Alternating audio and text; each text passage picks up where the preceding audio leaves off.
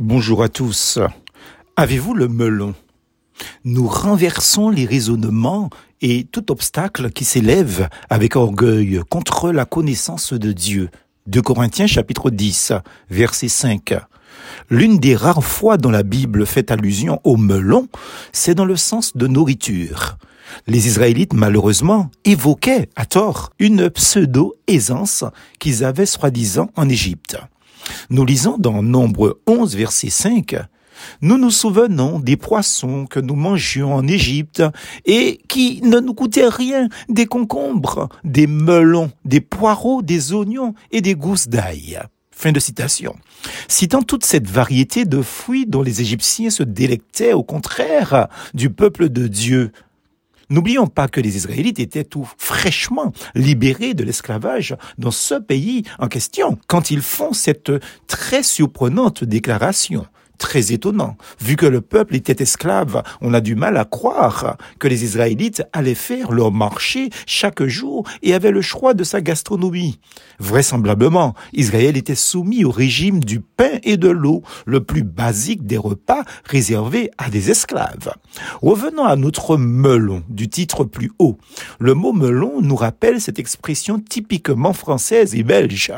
Prendre ou avoir le melon. Et là, il ne s'agit pas de nourriture. En effet, ce sont des propos qui désignent quelqu'un qui est enflé d'orgueil, quelqu'un qui a de l'orgueil, ayant une opinion très avantageuse de sa propre valeur aux dépens de la considération due à autrui. Il est, comme on dit, bouffi d'orgueil. Avoir le melon ou de la prétention est également décrite par avoir des chevilles qui enflent ou avoir la grosse tête. L'orgueil est l'un des plus grands pièges pour le cœur humain. Ainsi priait le psalmiste David, que le pied de l'orgueil ne m'atteigne pas et que la main des méchants ne me fasse pas fuir. Psaume 36, verset 12.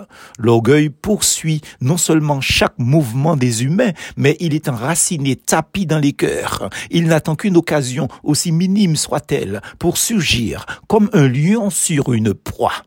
Attention donc, la Bible avertit de manière solennelle ceux qui ne seront pas vigilants dans ce domaine et qui se prennent pour le nombril de la terre. L'arrogance précède la ruine et l'orgueil précède la chute. Proverbe chapitre 16, verset 18. Avez-vous le melon? Posez la question suivante à vos proches. Penses-tu que je véhicule une image avantageuse de moi ou que j'ai une opinion surdimensionnée de moi? Vous risquez d'être très surpris par leur réponse. L'orgueil nous fait perdre de vue que nous sommes des créatures de Dieu et que tous les hommes sont égaux devant Dieu. Pensons à l'humilité de Christ Jésus et imitons le divin modèle. Que votre attitude soit à celle de Jésus-Christ, lui qui est de condition divine. Il n'a pas regardé son égalité avec Dieu comme un butin à préserver, mais il s'est dépouillé lui-même en prenant une condition de serviteur, en devenant semblable aux êtres humains, reconnu comme un simple homme. Philippiens chapitre 2, versets 5 à 7. Ah, avant de se quitter, souvenons-nous de ceci. La crainte de l'Éternel enseigne la sagesse et l'humilité. L'humilité précède la gloire. As-tu le melon, cher ami? Plus force en Jésus.